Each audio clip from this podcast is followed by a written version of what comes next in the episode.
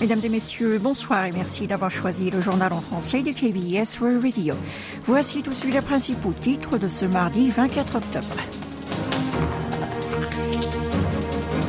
Séoul et Riyad vont approfondir leur partenariat stratégique tourné vers l'avenir. Quatre Nord-Coréens se réfugient au sud par voie maritime.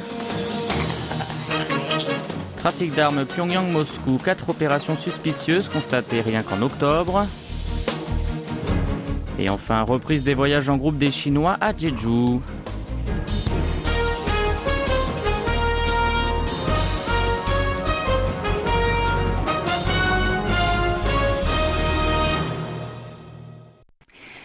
Première en 43 ans, Séoul et Riyad ont adopté une déclaration commune portant sur les moyens de développement de la coopération bilatérale. C'est le fruit du sommet entre le président sud-coréen Yoon Song-yeol et le prince héritier d'Arabie saoudite, Mohamed Ben Salman, tenu dimanche à Riyad.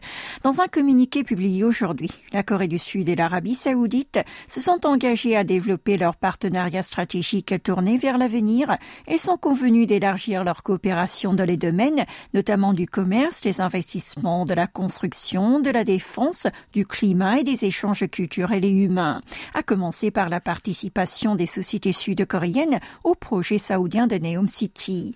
Cette déclaration commune fait également état de la volonté de Séoul, tout comme de Riyad, de renforcer leur collaboration dans les questions de sécurité liées au conflit israélo-palestinien et face aux menaces de Pyongyang. Ils ont d'abord souligné l'importance de protéger les civils au Proche-Orient ils ont ensuite promis de coopérer avec la communauté internationale pour pouvoir leur apporter un soutien rapide et immédiat.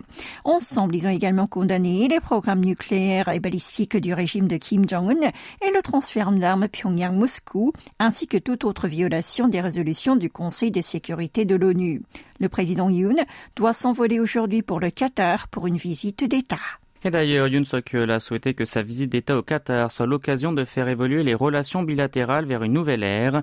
Le président sud-coréen a tenu ses propos dans une interview accordée à l'agence de presse Qatar News, publiée aujourd'hui à quelques heures de son déplacement dans ce pays du Moyen-Orient.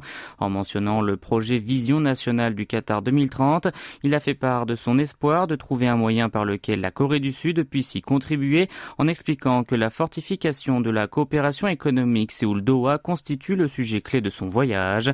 Selon le chef de l'État sud-coréen, si la collaboration bilatérale se focalisait jusqu'à présent sur l'énergie et la construction, elle devrait être élargie dans les industries de pointe ainsi que les investissements et le secteur de l'armement lors des 50 prochaines années.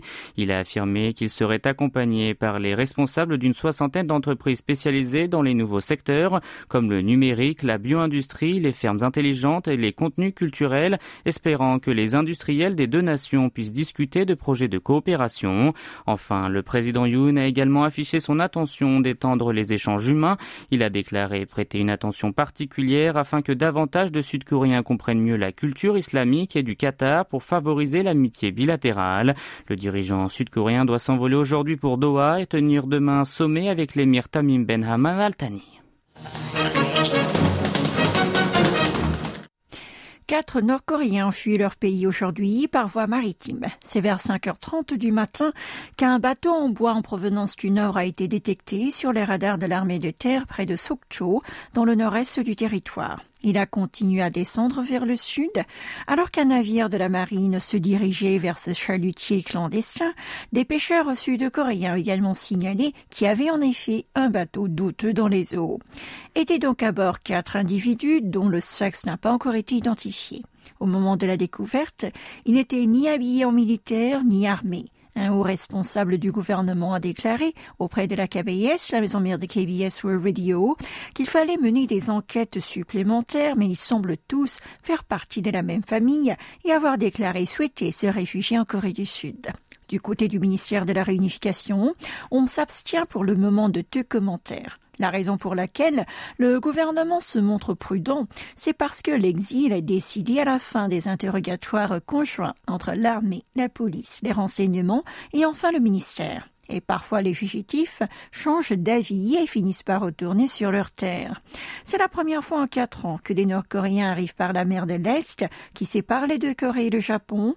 Selon les chiffres établis par le ministère de la Réunification, cette année, 139 ressortissants du pays communiste se sont réfugiés au sud jusqu'au troisième trimestre, soit trois fois plus par rapport à la même période en 2022.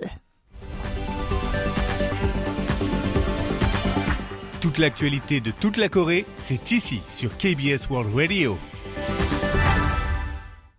Dans le port de Najin, en Corée du Nord, soupçonné par la Maison-Blanche de servir de lieu de trafic d'armes entre Pyongyang et Moscou, de nouvelles opérations suspicieuses ont été identifiées via satellite.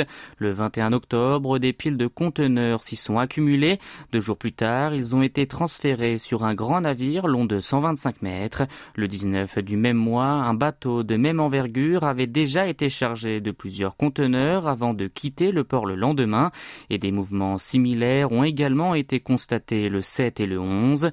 Avant cela, les États-Unis ont annoncé que le pays communiste avait envoyé 1000 conteneurs d'armes et de munitions à la Russie au cours des semaines précédentes en s'appuyant sur des photos satellites du port prises les 7 et 8 octobre. Ce mois-ci, au moins quatre opérations de transport maritime ont donc été menées. Il est toutefois difficile d'affirmer que ces mouvements sont tous liés à des transactions d'armes, mais l'inquiétude grandit d'autant qu'ils ont tous eu lieu à l'endroit pointé du doigt par Washington. Selon Hong Min, chercheur principal de l'Institut coréen pour l'unification nationale, le dirigeant nord-coréen Kim Jong-un a déjà visité des usines d'armement à deux reprises afin de vérifier le système de production en masse avant le sommet avec son homologue russe Vladimir Poutine. Depuis, le régime nord-coréen semble fournir régulièrement des armes à son allié. De plus, les trains de marchandises se sont aussi multipliés sur les chemins de fer qui relient les deux pays. Néanmoins, Pyongyang et Moscou balayent tout soupçon en affirmant qu'il s'agit seulement de revendications de la part de Washington. Le Japon a achevé hier la deuxième phase du rejet en mer des eaux contaminées de la centrale nucléaire de Fukushima. C'est ce qu'ont fait savoir les médias locaux. Au cours de cette opération qui a commencé le 5 octobre dernier, Tokyo Electric Power, l'exploitant de la centrale en question, a déversé dans l'océan 7810 tonnes d'eau utilisée pour le refroidissement des réacteurs. Pour rappel, la première phase du rejet s'est déroulée du 24 août au 11 septembre, libérant 7788 tonnes de contaminés. Dans les échantillons d'eau de mer recueillis près du lieu du déversement, la présence du tritium radioactif atteint 22 becquerels par litre, soit une valeur supérieure à la limite de détection minimale. Il s'agit du niveau le plus élevé jamais enregistré depuis le début des opérations. La TEPCO s'est toutefois voulue rassurante en affirmant qu'il n'y aurait pas de répercussions sur la sécurité.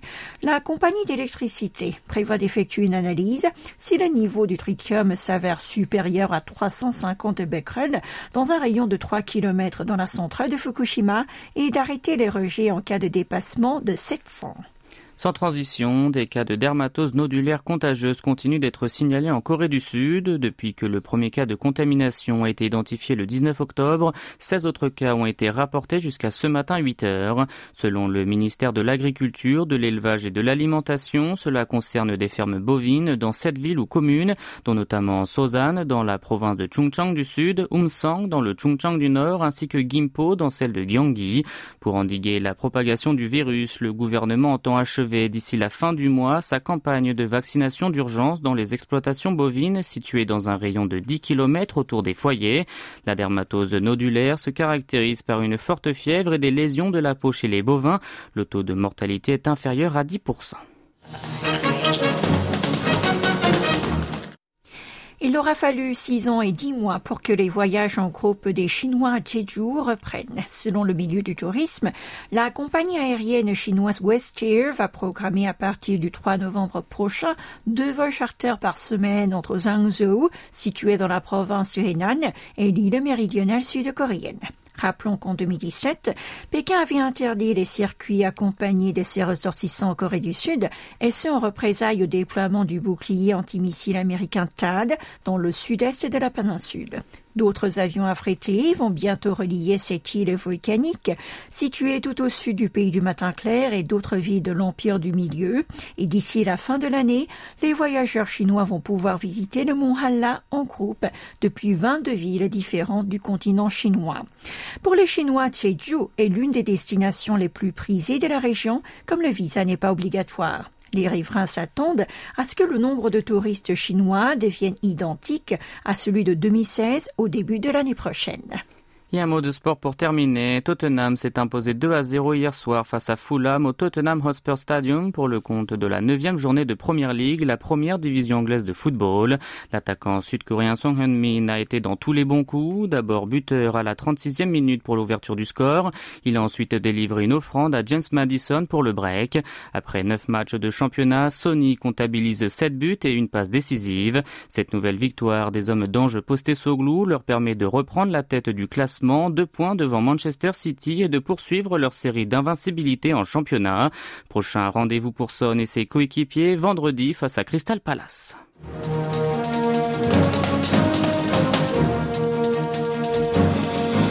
C'est la fin de ce journal qui vous a été présenté par Ohayang et Maxime Lalo. Merci de votre fidélité. Bonne soirée sur KBS World Radio.